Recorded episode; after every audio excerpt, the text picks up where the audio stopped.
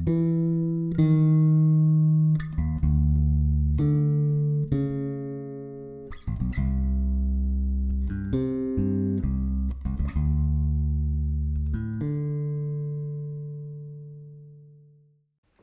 muss Ihnen ein Geständnis machen. Ich habe es nicht geschafft, mein Fasten einzuhalten, was ich mir langfristig für diese Woche üben vorgenommen habe. Ich glaube aber trotzdem, dass ich etwas für das Fastentagebuch beitragen kann und deswegen hören Sie jetzt meine Gedanken.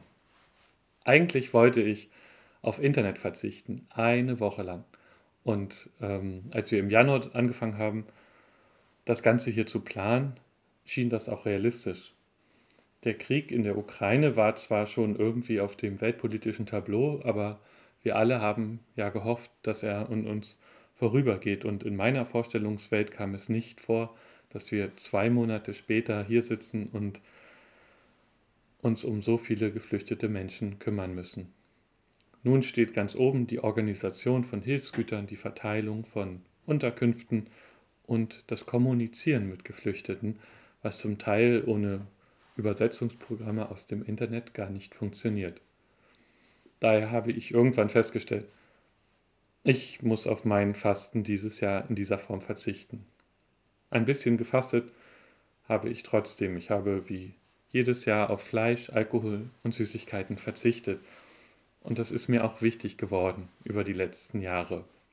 Etwas Besonderes übe ich für dieses Jahr aber trotzdem ein, nämlich das Freude finden, das Trost finden. In der rituellen Fastenzeit gibt es ja den Sonntag Letare, der heute ist, und der ist eine Unterbrechung der Fastenzeit, weil es die Hälfte ist, weil wir Richtung Ostern blicken, weil wir wissen, Ostern kommt, also sollen wir uns freuen. Paulus sagt, wer Anteil an dem Leid Christi gewinnt, der gewinnt auch Anteil an dem Trost. Und die Freude des heutigen Sonntags soll das symbolisieren. Das Problem ist, wenn man in einer globalen Passionszeit steckt, wo Krieg herrscht und Leid, kann man nicht einfach sagen, jetzt schalte ich das aus, jetzt ist Freudenzeit. Die symbolische Passionszeit, die beginnt irgendwann und sie endet an Ostern. Dieser Krieg hat begonnen und wir wissen noch überhaupt nicht, wann er aufhört. Natürlich hoffe ich und bete ich jeden Tag, dass es soweit ist, aber ob wir uns in der Mitte, am Anfang oder schon am Ende befinden, können wir eigentlich noch gar nicht wissen.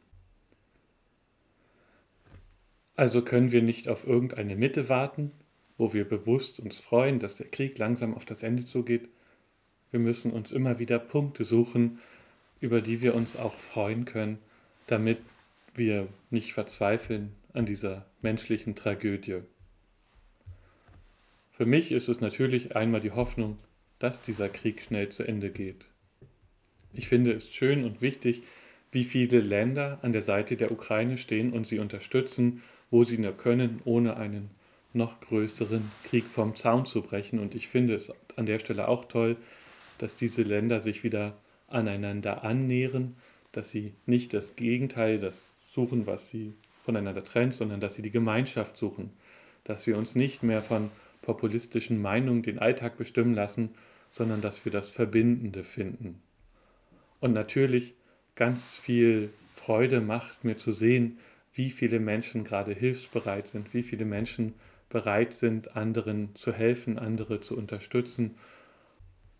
Und ich hoffe, es gelingt Ihnen auch immer wieder Dinge zu finden, die Sie ablenken, die Ihnen Freude machen, die Ihnen Kraft geben, dann auch wieder für andere Menschen da zu sein. Ich habe ja gesagt, ich übe dieses Jahr Freude finden und so ist meine größte Freude für die nächste Woche, dass die Menschen, die im Gemeindehaus leben, die aus der Ukraine kommen, dass sie darauf bestanden haben, dass ich einmal zum Abendbrotessen vorbeikomme, damit sie für mich ukrainisches Essen kochen können. Und ich habe inzwischen gelernt, dass viel Süßes, aber auch viel Fleisch zur ukrainischen Küche dazugehört. Also freue ich mich in diesem Jahr, Fastenbrechen üben zu können.